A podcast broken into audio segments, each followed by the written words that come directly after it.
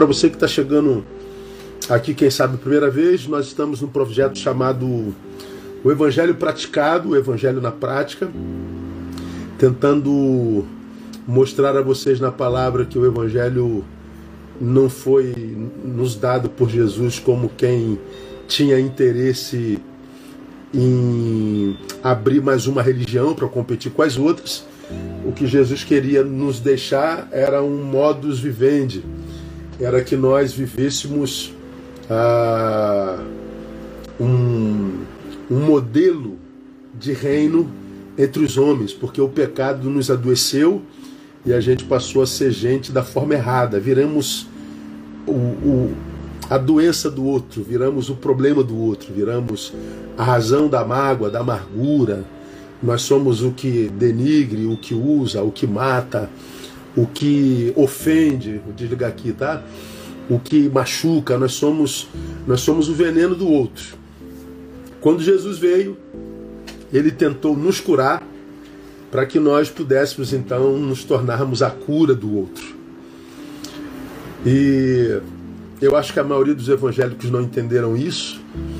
Nós é, dizemos que aceitamos o evangelho, nos enfurnamos dentro de um templo, adotamos uma religião como é, regra vivencial, né?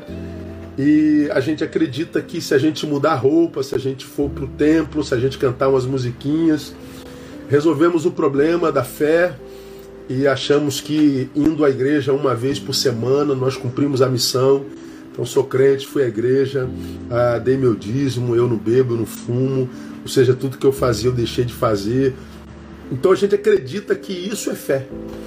Aí a gente segue um monte de normas, um monte de regras, um monte de, de obrigações extremamente moralistas, e a gente acredita que, que cumpriu a missão do Cristo. Aí nós mostramos que não.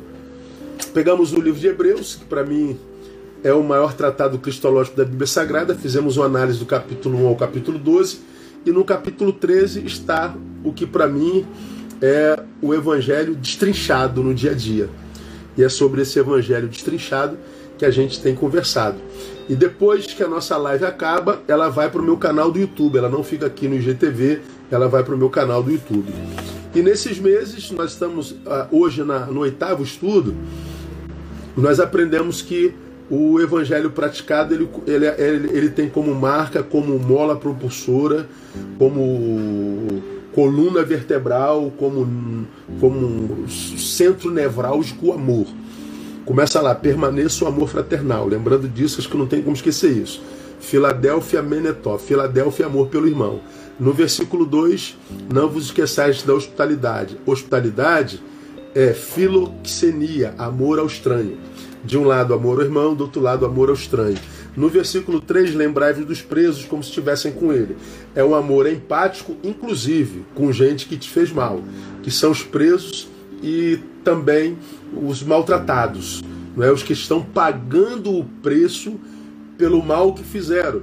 Mas não só, aqueles que estão presos porque cumpriram o evangelho e foram perseguidos. Então o texto está dizendo: ó, não interessa se está preso, não interessa a razão pela qual ele está preso. Você, se foi alcançado de fato e de verdade pelo amor do Cristo, se ele te fez mal, você não o mata em você, e se ele está preso justamente, você o visita, você não esquece dele jamais. Então, amor ao amigo, amor ao estranho, amor inclusive por quem não fez mal. No versículo 4, honrado seja entre todos o matrimônio. Ou seja, é o amor é, dando base, sendo alicerce para a nossa conjuntura familiar. Família é para onde a gente volta. Né?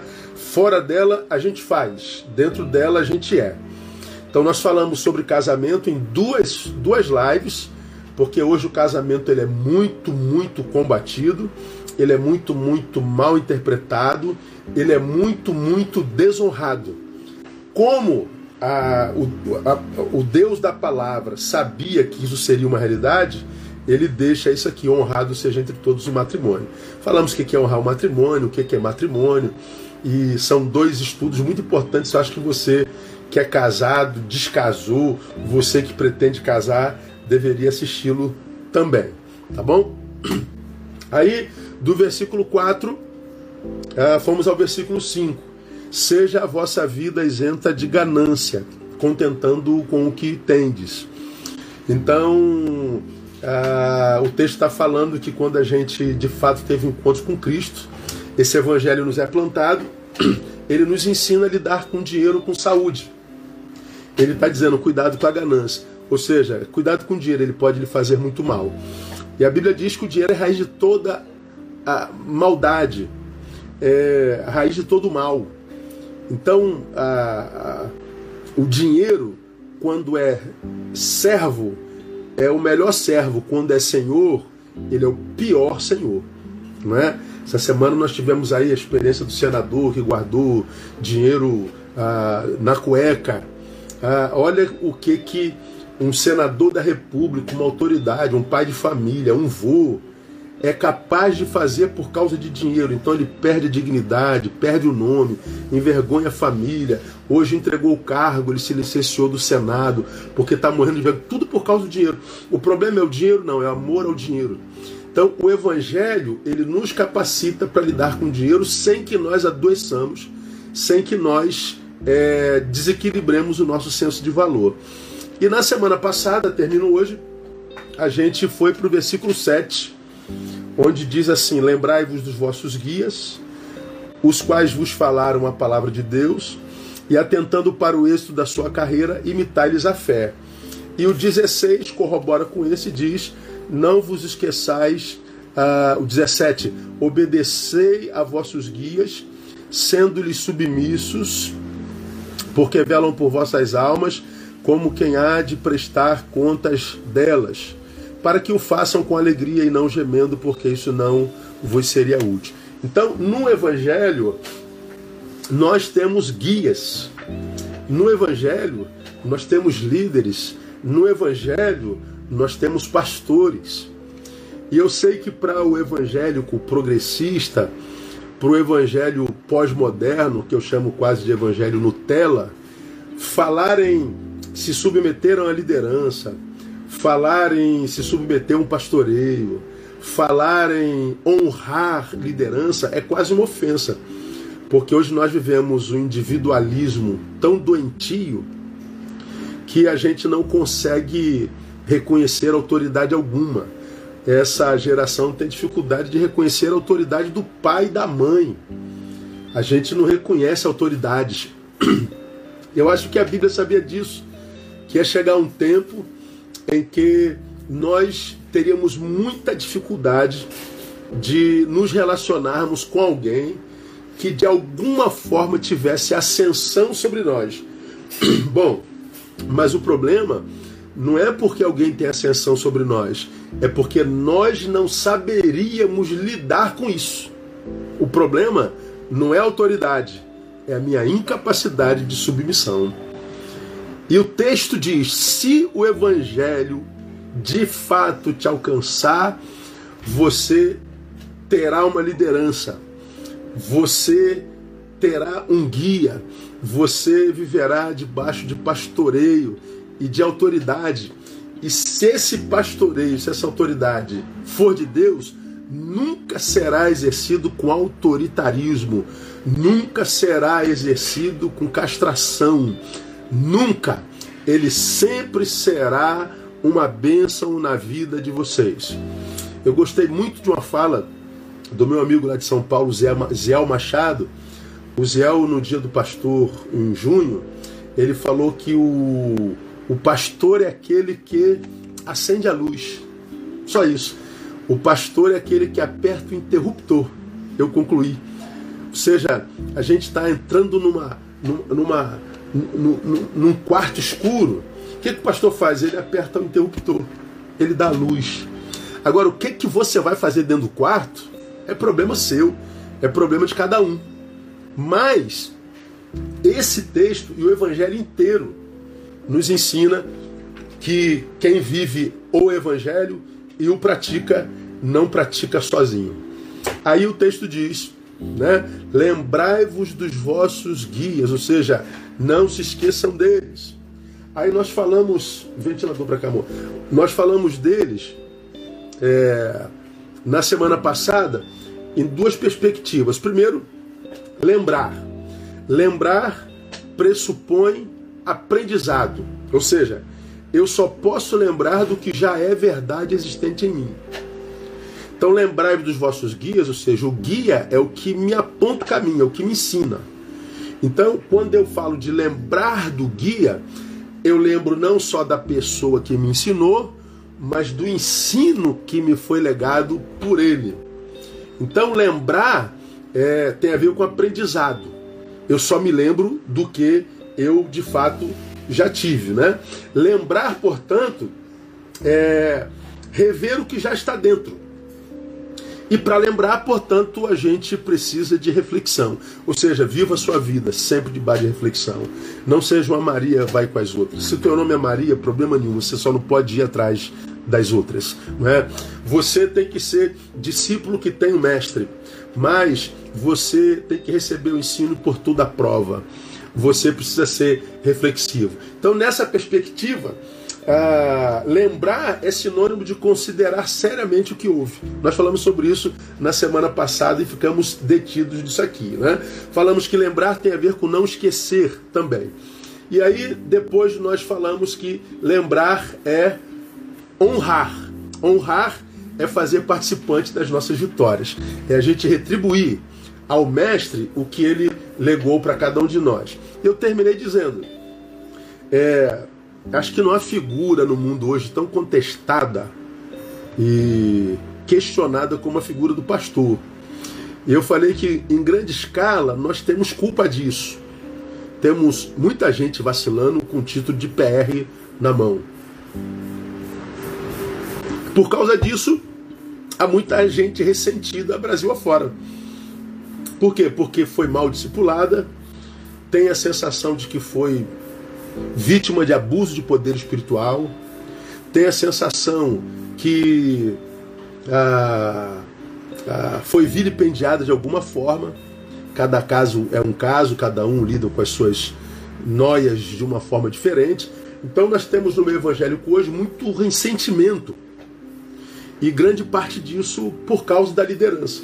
Eu não estou falando que a liderança é a única culpada. Porque se a liderança usa, há quem se deixe usar por conveniência ou conivência. Então, há, há quem exerce o poder e há quem permite que o poder seja exercido. Então a gente tem que fazer uma autoanálise e saber qual é o nosso papel nesse negócio. Agora, embora exista muita gente ferida por causa de guias espirituais e lideranças espirituais, nós temos que considerar que 90% para lá dos crentes no Brasil e no mundo conheceram o Evangelho através da pregação de um pastor.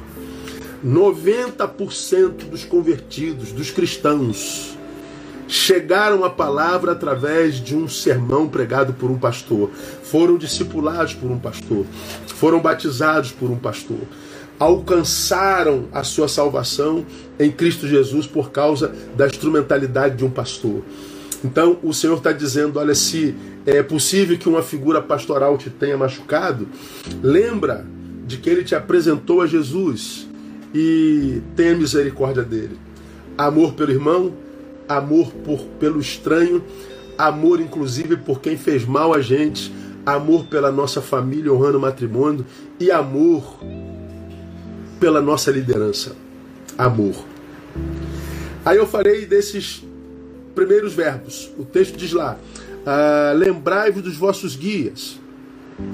Aí tem um outro verbo nesse versículo que está lá: imitai-lhes a fé. Imitai-lhes a fé. Lembre-se deles, obedeçam, honrem, não se esqueçam do seu ensino, mas também imitem-lhe a fé. Olha que coisa interessante, irmão. Imitar hoje soa um tanto quanto pejorativo. Pensa se não é. Ih, macaco de imitação. E se você imita, você não tem personalidade.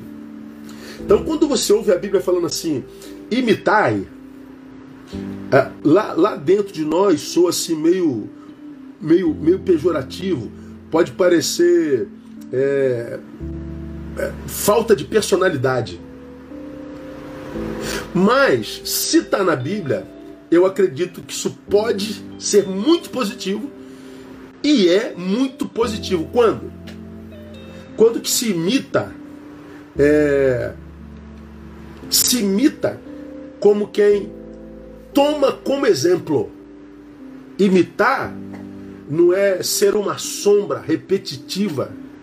Imitar é tomar como referencial, como exemplo de vida. Tanto que o texto está dizendo: imitai-lhes a fé. Não é para imitar o seu estilo, não é para imitar a sua roupa, não é para imitar a forma como ele adora, como ele prega, não é para imitar a sua personalidade se despersonalizando. É imitar a fé, é tomar como exemplo. Exemplo. É ter um referencial. E tristemente digo que eu acho que nós nunca sofremos tanto como sociedade por ausência de referenciais. Como é difícil achar alguém que a gente use como referência para imitar. Como é difícil achar alguém entre nós hoje para quem a gente olha e diz assim, cara, esse cara é, é minha referência, essa mulher é minha referência, esse casal é, é, é minha referência. Você já me ouviu falar, mas eu repito sempre, porque tem sempre gente nova. Quando eu era garoto, me perguntavam o que eu queria ser quando crescer, e eu falava assim: eu queria conhecer o Deus de meu pai. O meu sonho de garoto era conhecer o Deus de meu pai. Ou seja, meu pai era minha referência de homem de fé. A relação que ele tinha com Deus era tão, tão light, tão prazerosa, meu pai era tão feliz. Meu pai tinha uma vida devocional, uma relação com a igreja local tão bacana. A, a, a forma como ele se relacionava com Deus, sem, sem cacheagem, de forma humana, sem, sem castração, sem religiosismo, era tão, tão saudável que a gente queria ser igual meu pai eu sou caçula de cinco, uh, o nosso sonho era ter um casamento igual do meu pai e da minha mãe, era o meu sonho. Eu queria ser marido igual meu pai era. Eu queria ser, conhecer a Deus porque o Deus que meu pai servia devia ser muito maneiro, porque fez do meu pai o que fez. Eu, eu queria conhecer o Deus do meu pai porque a alegria que ele tinha para servir a igreja desse Deus só podia fazer desse Deus da igreja um Deus muito maravilhoso. Então era minha referência. Então eu imitei meu pai em quase tudo. Tudo. Me deu a graça de ser um, um bom marido. Acredito que eu seja um bom pai. Acredito que se minhas filhas seguirem minha fé, meu testemunho, vão se tornar meninas de bem. Acredito que, que eu consegui reverberar o que meu pai me deu. Eu acredito que filhos devem fazer isso honrar pai e mãe, é isso, não é verdade? Então, é, quando a Bíblia diz imitai-lhes a fé, a Bíblia está falando de tomar como exemplo. E quando é, irmãos, que isso de fato acontece? Quando não é imitação, como eu falei, apenas do estilo, é a imitação do caráter, é a imitação da obra que Deus fez na vida dele é a imitação da, da, do ser humano que o Evangelho extraiu dele, da sua melhor versão. É a imitação do proceder, é a imitação da conduta. É o que eu estou falando aqui do meu pai. Então, o texto que diz imitai-lhes a fé, está dizendo: você deve estar tá debaixo de pastoreio, debaixo de liderança, mas a sua liderança tem que ser alguém a quem você possa imitar. E isso é muito importante. Tem gente que diz assim: ó, eu tô aqui porque eu gosto muito do meu pastor. Mas meu pastor né, não dá para imitar, não, meu. Ele tem algumas paradas aí que realmente não rola. É mais ou menos como aconteceu alguns anos atrás. Era, era dia dos pais. E depois que acabou o culto, dia dos pais, uma, uma criança da nossa igreja ah, na época tinha uns 9 anos, 8 para 9 anos. Ele entrou no meu gabinete depois das homenagens para o pai, o pai dele não é da igreja. Ele entrou chorando no meu gabinete, não bateu na porta, entrou, pastor, pastor, pastor, me, me, me ajuda, pastor. Eu falei, pô, o que, que foi, fulano? Eu falei o nomezinho dele, ele está na igreja até hoje. E ele disse assim, pastor, eu amo meu pai, eu amo meu pai, eu morreria pelo meu pai, mas eu não quero ser como ele nem um dia na minha vida. Eu amo o meu pai, eu morreria por ele, mas eu não queria ser como ele nem um dia na minha vida. Eu amo você, pai, diria o menino, mas eu não te tenho como referência para nada. Esse texto está dizendo que o líder não pode ser só é, pregador, orador, adorador. Ele tem que ter a capacidade de ser uma referência para quem o segue. E se você segue a quem você não pode imitar, você está seguindo a guia cego. Você está comprometendo o teu futuro. Por isso que eu estou dizendo que tem muita gente que está fora da igreja dizendo que o culpado foi o pastor, o culpado foi a igreja, o culpado foi todo mundo. Mas quanta gente está vendo o que está acontecendo, finge que não está acontecendo, finge que não está vendo, porque gosta do lugar. Os amigos estão ali, os parentes estão ali, mas você sabe que não é verdade na liderança.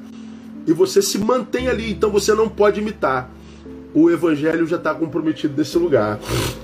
Então, Bem-aventurado é o liderado que tem no seu líder uma referência.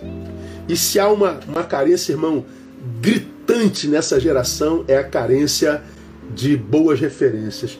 Ou seja, de gente que seja inspiração para nós. Sabe aquela pessoa que você lembra e fala assim, pô, cara, só em pensar nele. Há um texto lá em Filipenses que eu gosto muito, já preguei sobre ele, onde Paulo, a respeito da igreja, diz assim: Dou graças ao meu Deus todas as vezes que me lembro de vós. O que, que Paulo está dizendo? Minhas ovelhas vão se lembrar disso. Que ele chegou a ter uma relação com a igreja de Filipenses tão nevrálgica, tão, tão íntima, entranháveis afetos, que ele diz assim: só em pensar em vocês, o louvor brota de mim. Dou graças ao meu Deus, louvo a meu Deus todas as vezes que me lembro de vós. Eu não estou na presença de vocês, nem vocês na minha. No momento vocês não estão fazendo nada por mim, nem eu por vocês. Mas só em lembrar de vocês, eu adoro. Quando eu adoro, Deus procura adoradores, me acha. Ou seja, porque vocês existem, Deus me acha. Porque a existência de vocês me inspira a adorar. Então, essa é a relação que Paulo tinha com a igreja. Eu tenho certeza que a igreja sentiu mesmo por Paulo. Então, quem é na tua vida que ao se lembrar dela te faz agradecer a Deus pela vida dela? Você tem esse líder? Você tem essa referência na sua vida? Pois é. Ah, no Evangelho nós deveríamos achá-los facilmente. Facilmente. Nós não temos hoje, lamentavelmente, a quem seguir. E eu acho que nós deveríamos ter. É, hoje o que a gente vê é aquele discurso de jogador de futebol, né? O cara dentro de campo é um craque, o cara entra no campo e resolve. Mas fora do campo, ele é um canalha. Aí ele diz: Bom, o que eu faço fora do campo não tem nada a ver com nada. O negócio é que eu faço dentro de campo. Pois é, para uma liderança espiritual, isso não existe. Ele tem que ser craque dentro e craque fora. Ele tem que ser exemplo dentro e exemplo fora. Ele tem que ser alguém a quem a gente possa seguir. Porque isso é evangelho. Então, no Evangelho, não existe carreira solo. É, é, essa relação de líder e liderado, de pastor e ovelha, de ovelha e ovelha, essa relação de, de, de crescimento, é, de, de, de perpassar o que recebeu primeiro. É, é, é, é o desenvolver das, das, das competências, dos talentos, dos dons do corpo, porque o corpo de Cristo é um corpo. Nesse corpo tem nariz, tem boca, tem cérebro, tem mão, tem membros, cada um fazendo o seu papel. E a liderança é um desses papéis. E esse papel não pode ser desconsiderado e excluído da relação evangelical, que lamentavelmente, nesse evangelho de 2020 progressista, a falar de liderança é quase uma ofensa. É só você ver a forma como se desrespeita tão facilmente. A gente discorda de uma ideia, a gente xinga a mãe dele, né? A gente discorda de um, de um, sei lá, de, um, de uma publicação, chama ele de burro e de idiota. É um desrespeito amplo, total e restrito, né? Então é uma, é uma realidade da, do evangelicalismo moderno esse evangelicalismo moderno não muda nada, né? Ele salga nada, não ilumina nada. Ele aponta o erro, ele aponta o, o desvio, ele diz que está tudo errado, mas ele mesmo não faz nada, não é? Então é, é muito fácil é, blá blá blá, mas sem ter é, ação de mudança nenhuma na vida de ninguém, na vida de ninguém. Então ah, nós temos carência de referência sim. Por outro lado, Há muita gente que não segue, não é por falta de referência, não, é por falta de humildade mesmo. Falta de humildade. Humildade para imitar. Ah, por exemplo, imitar não pressupõe intimidade. É, por exemplo, ah, eu, eu, eu não gosto de pastor fulano. Ok, eu não gosto do líder tal. Ok. Então não vou imitá-lo. Mas peraí. Você pode não gostar dele. Mas fale do caráter dele. O que, que você pode falar dele? Não, não posso falar nada dele. Nada. Da fé dele, do ministério dele, da família dele. O que, que você percebe quando falam dele no entorno? Não, eu não tenho que falar dele, mas eu não gosto dele. Pois é. Porque você não gosta, ou seja, é só antipatia, o que já é um pecado, você abre mão de uma referência que é cada vez mais rara. Por falta de referência, não porque a referência não existe, mas porque faltou humildade em reconhecer o valor de quem antipaticamente você não gostou, é que muita gente está exatamente como muitos de nós está. Ferrados, quebrados, irremediavelmente sozinhos, longe da comunhão, brasa apagada, transformada em carvão, por onde passa suja, e por causa disso dele todo mundo foge. Quando a gente abrasa, no frio todo mundo quer chegar perto para ser aquecido. Quando a gente apaga, vira carvão, todo mundo foge, porque o carvão suja por onde passa. O carvão só serve se ele sumir virando brasa. Então, nós temos uma, uma, uma, uma gama muito grande, um número muito grande de gente que saiu da, da fogueira, saiu da comunhão, virou um carvão e faz sujeira por onde passa. E onde passa diz que faz sujeira por causa da igreja. Bom, eu não aceito esse discurso jamais. Quando eu me encontro com alguém que chega com essa linguagem é, tida progressista só falando mal da igreja, falando mal de liderança, falando mal de pastor, eu já sei que é, não tem escuta, tem jeito. Desculpa aí a minha, a minha sinceridade. Então, a imitar não pressupõe intimidade. Eu não preciso ter simpatia e intimidade com o sujeito para imitá-lo. Eu posso não ter simpatia, ele é flamenguista, eu sou vascaíno, ele é, ele é preto, eu sou branco, eu sou branco, ele é preto, eu sou preto, ele é branco ah, não sei, ele, ele usa barba ou não, ele usa terno ou não. Ah, tá, você não gosta dele por alguma razão. O problema não está nele, está nos teus olhos. Mas o cara tem caráter ou não tem? Tem. Então imita o cara, mesmo que você tenha antipatia por ele. Pelo menos você tem uma referência. Eu posso não simpatizar, mas não posso questionar o seu caráter. E desculpa, irmão, grava aí. Tem muita gente que você não gosta, que é gente boa beça. E você não gosta não é porque ele não presta, é porque você é ruim de diagnóstico. É porque você não é honesto na análise de terceiros. Não é porque o sujeito não presta. Você não gosta do sujeito, mas você sabe que tem um bilhão de pessoas que gostam e se sente absolutamente abençoado por ele ou por ela. Então o problema não está nesse bilhão de gente que gosta, pode estar tá em você, só em você. Então é, é melhor imitar, não é? Então quando é que a imitação é positiva? Quando ela não é só de estilo, mas é também de caráter. Né? Meu pai foi a minha maior liderança, a minha maior referência. Maior referência. Quando é que a, imitação também ela é positiva? Quando tal imitação, porque é da fé, comprova a fome espiritual daquele que imita. Por que, que eu estou buscando imitar a fé de alguém? Porque eu tenho fome espiritual. Eu preciso me espelhar, eu preciso me alimentar em alguém. Lembra que eu já falei mil vezes nas nossas lives sobre pessoas fontes e pessoas ilha? Pessoas fontes são aquelas nas quais a gente se alimenta, são cada vez mais raras.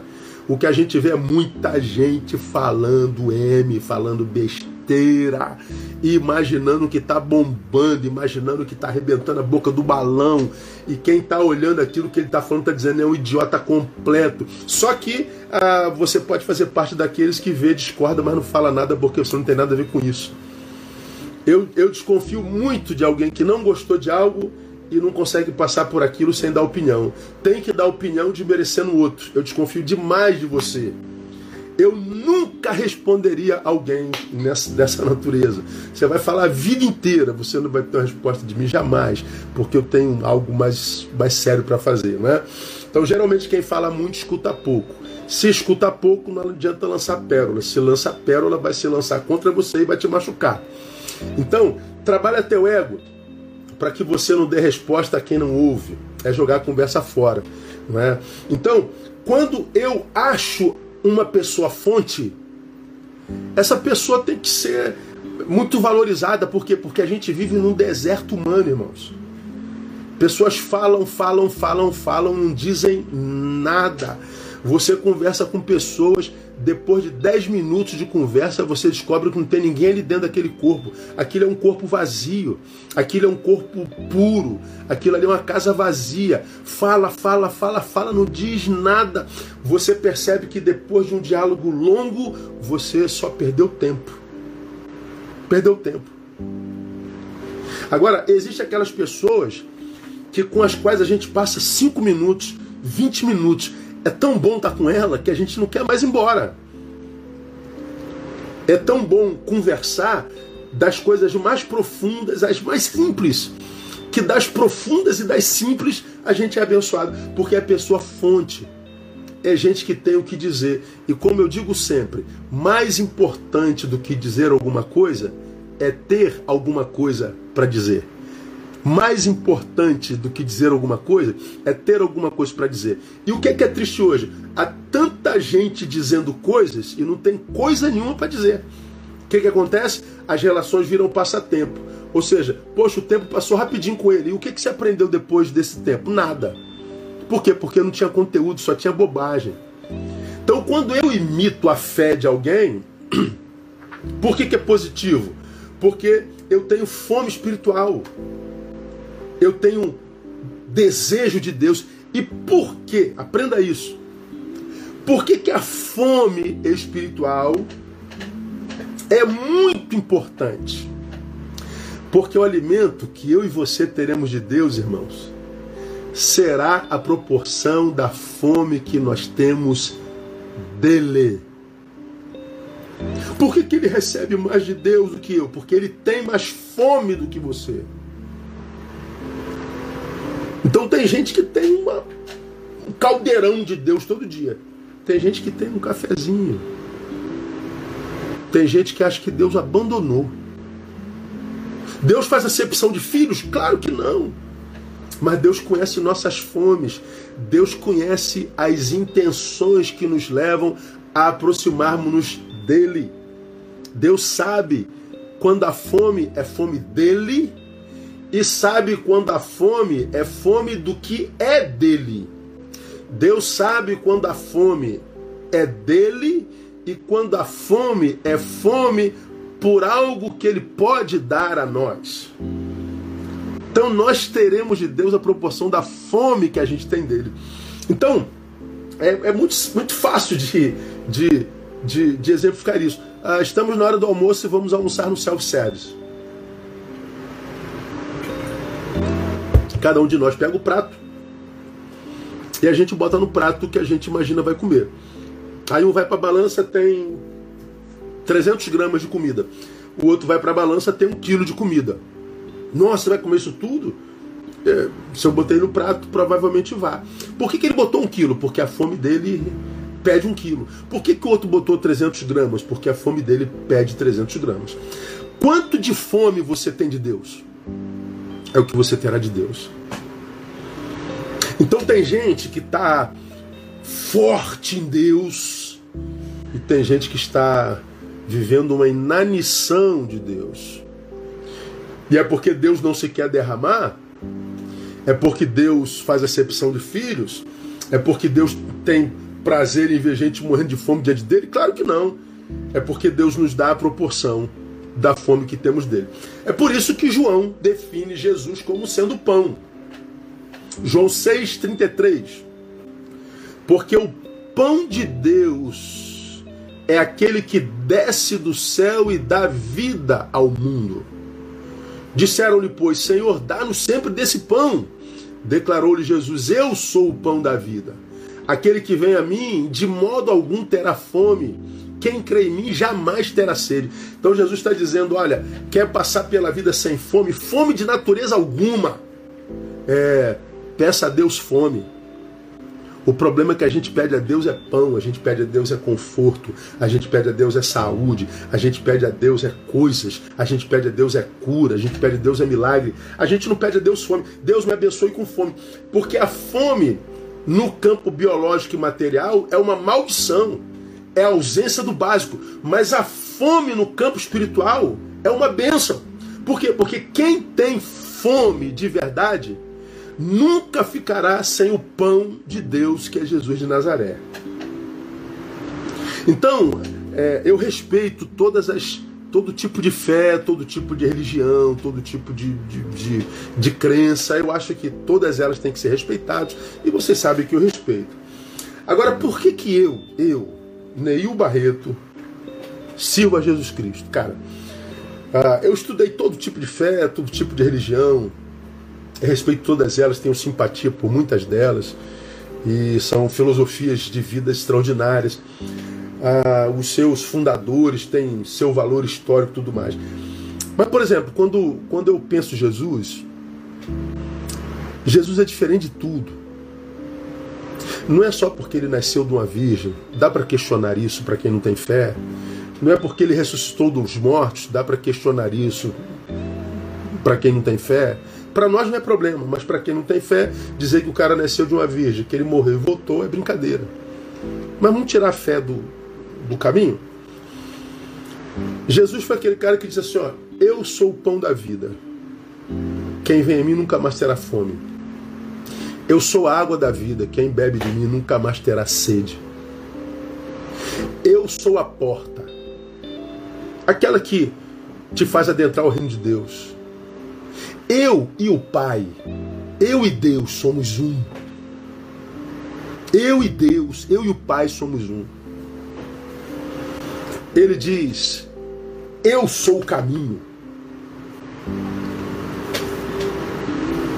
Como é que eu faço para chegar a Deus? As religiões dizem: todo caminho leva a Deus, como se Deus fosse um bar da esquina. Vem Jesus diz: Eu sou o caminho. O caminho é uma pessoa. A filosofia busca a verdade antes de Jesus de Nazaré. O que é verdade? Platão diria isso, Sócrates diria isso, Sartre diria aquilo, Nietzsche diria aquilo, depende da filosofia que ele abraçou. A verdade é aquilo. Vem Jesus e diz: Eu sou a verdade. Que é a vida? Vem Jesus diz: Eu sou a vida. Aí pensa comigo, irmão. Ou Jesus era um megalomaníaco doido, retardado ou ele dizia a verdade. É possível que você não acredite que Jesus seja Deus. Mas você não tem coragem de chamar Jesus o histórico de retardado. Porque ele não era retardado. Mas se ele não é retardado, ele só pode estar falando a verdade. Eu e Deus somos um. Eu sou o pão da vida, eu sou a água da vida, eu sou o caminho, eu sou a verdade, eu sou a vida. Eu, eu, eu, eu. Tudo mais aponta a verdade é aquilo, o caminho é aquilo, a salvação é aquilo. Eu sou.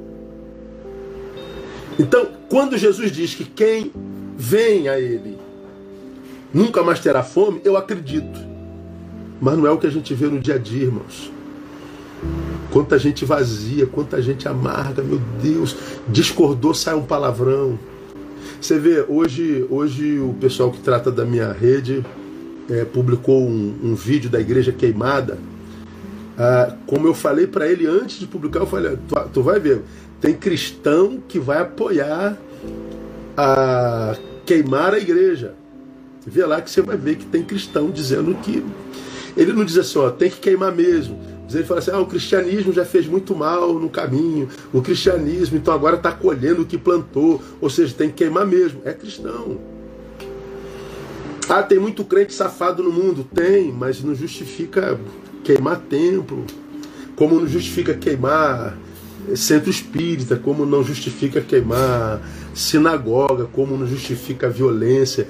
Mas você vê que nós estamos no nível de cristianismo que o mal que se faz ao cristianismo é celebrado pelo cristão desse cristianismo moderno. Existem alguns meios evangélicos que se você for defender o cristianismo, você é xingado. Se você for defender o teu pastor, se você for defender a tua fé, no meio evangélico, os evangélicos te escracham. Porque os evangélicos são mais ideológicos, seja da direita ou da esquerda, do que é, adeptos do evangelho. É, é triste isso. E não adianta falar, eu estou falando aqui, mas não adianta. Quem é daqui ou de lá, quem é ideológico, não adianta que não ouve mais. Não tem, não tem jeito. É, é, jogar a conversa fora. É discussão tola. Mas você que ainda tem ouvido, você que ainda ouve o Evangelho, ama o Evangelho mais do que a ideologia pós-moderna que separou os homens, você que ama o Evangelho, que veio para fazer-nos um, que veio para nos unir, que veio nos capacitar para negarmos a nós mesmos, para que ah, o eu perdesse a, a proeminência, para que nascesse o nós na nossa relação. Você que acredita nesse Evangelho que une, mais do que as ideologias que nos separam e nos tornam inimigos, ouça isso aqui. Ah, é em Jesus que a gente consegue é, lutar contra a deformação que o Deus desse século tem produzido na alma e no coração dos discípulos de Jesus.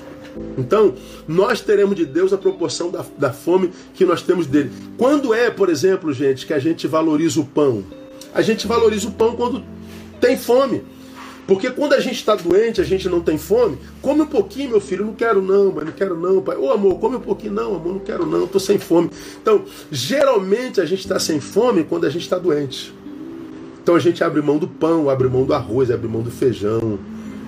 Quando eu não tenho fome de Deus, eu abro mão da sua palavra, abro mão da igreja, abro mão da vocação, abro mão do talento, abro mão do dom, abro mão de tudo. Qual é o problema hoje?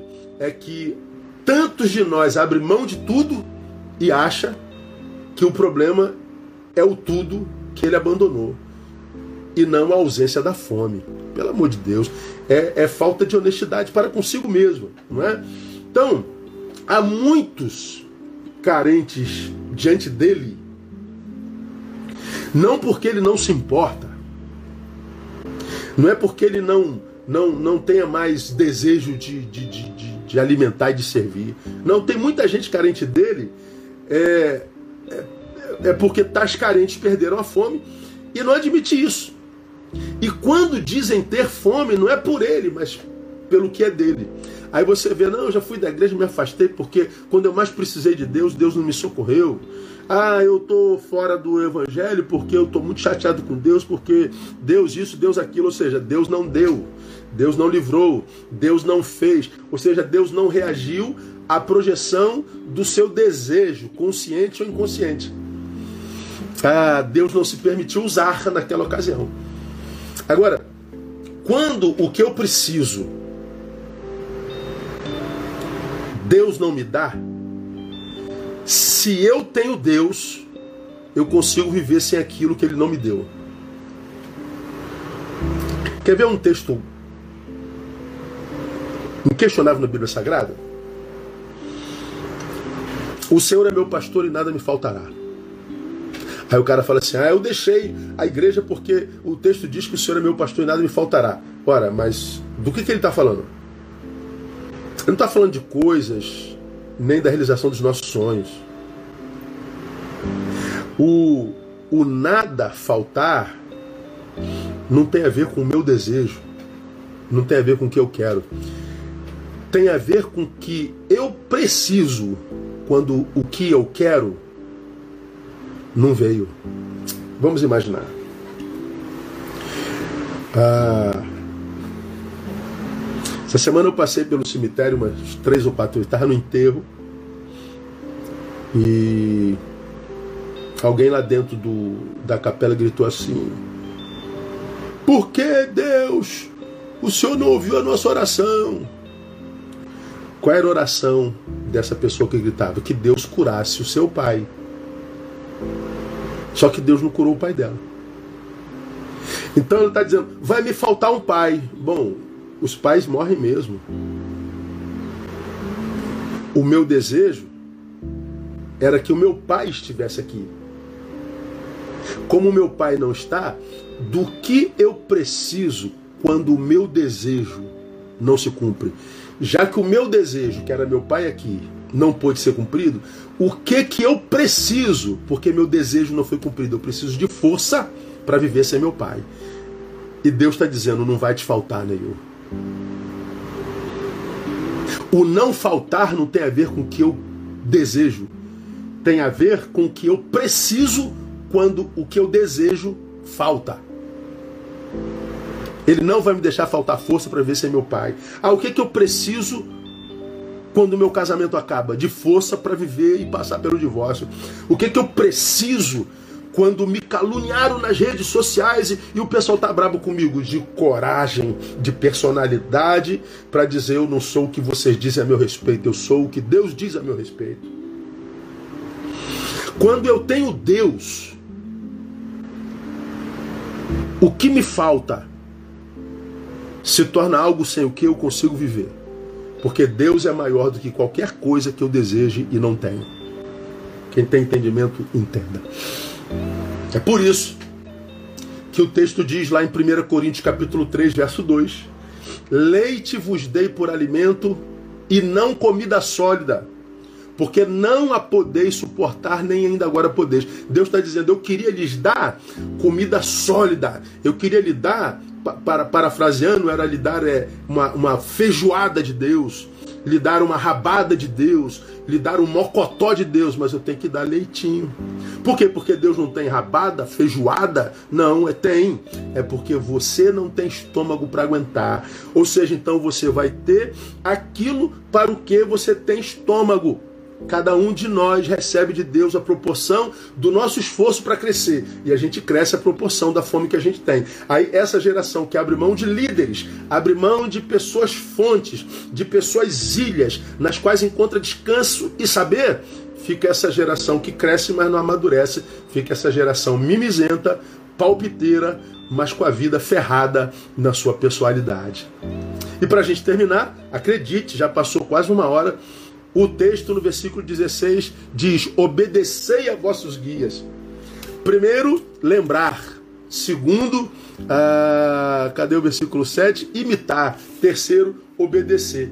Obedecer é, como liderado, levar a cabo o seu papel na aliança que você tem com o seu líder. O líder e o liderado têm aliança. Se ele é o líder e você é o liderado, qual é o teu papel nessa aliança? Ser discípulo dele. Se eu me propus ser discípulo, então serei discípulo. Eu vou cumprir o meu papel. Eu vou obedecer. Agora, não confunda obediência com anulação, com obediência cega, destituída de reflexão. Você pode discordar do seu líder na ideia sem se tornar rebelde. Porque hoje, lamentavelmente, discordar é se tornar rebelde. Por causa do discípulo cujo caráter não foi moldado e por causa do líder incompetente que não soube moldar tal discípulo.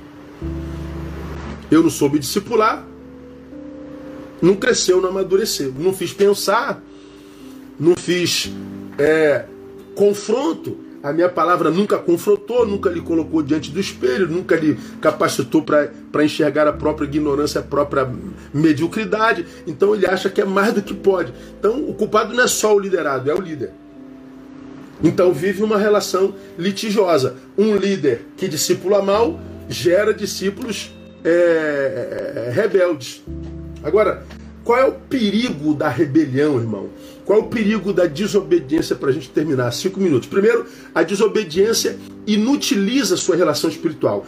Nossas relações espirituais, a do líder e do liderado, e do, líder, do liderado com Deus, são anulados. E por quê? É, é, torna inútil a bênção advinda da comunhão. É, Salmo 133, ó quão bom e quão maravilhoso é que os irmãos vivem em união, porque ali o Senhor ordena a bênção e a vida para sempre. Há um texto no versículo 17 que nós acabamos de ler, que termina assim, ó: Obedecei a vossos líderes, sendo-lhes submissos, porque velam por vossas almas como quem é de prestar contas delas, para que o façam, para que os líderes façam isso, velar por sua alma com alegria e não gemendo. Por quê? Porque isso não vos seria útil. Ou seja, quando você é rebelde, seu líder não te lidera, não te alimenta, não te ministra com alegria. Se o líder não te alimenta com alegria, isso não é proveitoso para você, é inútil. A gente perde a bênção da comunhão. Segundo, na desobediência, nos torna copartícipes da condenação do diabo. 1 Timóteo 3,6 Que não seja neófito, para que não se ensoberbeça e venha cair na condenação do diabo. Paulo está falando para Timóteo formar liderança, mas que esse líder não seja neófito. Neófito é o imaturo, é aquele que se acha pronto, mesmo sem ter trilhado o caminho da maturidade. É a regra hoje. O cara se acha a cereja do bolo, quer ser chefe, mas nunca foi bom empregado. Quer ser líder, nunca foi bom liderado.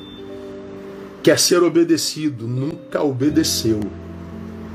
Esse que se fez líder sem ter sido bom liderado, está no lugar mais infernal do mundo. Você vai sofrer pro resto da sua vida, porque você está num lugar que você não merece, porque você não foi bom liderado. Ou seja, você é copartícipe da condenação do diabo. Então, que não seja neófito, para que não se soberbeça e venha cair na condenação do diabo. A, a condenação do diabo a gente sabe qual foi, não é? Despencou do céu à terra. A experiência do filho pródigo. Ele queria liberdade, ele queria ser dono da própria vida, líder de si mesmo, pega o dinheiro do pai e vaza imaginando que está pronto. Bom, ele queria liberdade sem maturidade. Liberdade sem maturidade transforma o sujeito no construtor do seu próprio chiqueiro. Então ele foi para onde? No chiqueiro com os porcos. Por quê? Porque ele queria ser líder da própria vida, não tinha maturidade, acabou construindo seu próprio chiqueiro. No chiqueiro, diz o texto, caiu em si. Aí ele voltou arrependido e foi restaurado. E por que, que eu não posso viver em desobediência? Porque ah, perde-se o pressuposto para o recebimento do Espírito Santo. Não adianta, irmão. Você conhece um rebelde, você é um rebelde, você é um, é um desobediente. Não venha com o discurso do Espírito Santo que você só engana bobo. Atos 5,32 E nós somos testemunhas dessas coisas. E bem assim o Espírito Santo, que Deus deu àqueles que lhe obedecem. Espírito Santo só para quem anda em obediência. E por último, por que, que eu não posso ser rebelde nem desobediente? Porque retira de nós a melhor parte na relação com Deus. Qual é a melhor parte na relação com Deus? Dar prazer a Deus. Samuel, porém, disse, 1 Samuel 15, 22, Tem porventura o Senhor prazer em holocausto sacrifícios, como em que se obedeça à voz do Senhor? Eis que obedecer é melhor do que sacrificar e o atender do que a gordura de carneiros. Porque a rebelião é como o pecado de adivinhação, e a obstinação é como a iniquidade de idolatria. Porquanto rejeitaste a palavra do Senhor, ele também te rejeitou a ti para que não sejas rei. Ele está dizendo que a desobediência é pecado de idolatria, de rebelião. Então, meu irmão, eu termino lembrando a você de um texto de Hebreus que eu gosto muito. Galeria da Fé, capítulo 11, que fala daqueles que morreram sem ter a promessa, mas dos quais o mundo não era digno. E a respeito deles a Bíblia diz assim: Mas agora desejam a pátria melhor, isto é, a celestial. Pelo que também Deus não se envergonha deles, de ser chamado seu Deus, porque já lhes preparou uma morada. Deus está falando de um certo discípulo e filho do qual ele está dizendo: Eu não tenho vergonha de ser chamado seu Deus, porque viveu a obediência. A pergunta para a gente terminar é: O que que Deus sente quando pensa em você? Ah, é muito comum dizerem assim: ah, quantos aqui têm prazer em estar na presença de Deus? A igreja toda, aleluia, eu tenho prazer em estar na presença de Deus. Pergunta óbvia. A pergunta é: Deus tem prazer em estar na tua presença? Deus tem prazer em você? Que, que Deus pensa quando lembra de você? Pois é. Ah, praticar o Evangelho é obedecer imitar, honrar as nossas lideranças. Porque não fazer isso é, nos incapacita para o melhor de Deus e para que Deus nos ajude a extrair de nós a nossa melhor versão. Volta para casa, meu irmão, volta para a comunhão, obedeça a teu líder, seja grato, honra, imita, porque faz com que você se torne um filho no qual Deus tenha prazer. Amém? 23 horas, acabou o nosso tempo. Que Deus abençoe vocês. Na quinta-feira estamos juntos, permitindo o Senhor. E a gente continua, a gente vai falar sobre o versículo 8. Estuda aí, Jesus Cristo é o mesmo ontem, hoje e eternamente. Palavra tremenda. Eu aguardo você. Daqui a algumas horas, esse estudo vai estar no canal do YouTube, do meu canal que está aí na bio, tá bom? Então, ah, compartilha ah, deixa Deus usar você como canal para que essa palavra chegue a alguém. E na quinta-feira a gente está junto de novo, permitindo o Senhor. Deus abençoe. Beijo. Que essa semana seja uma semana de muito boas notícias.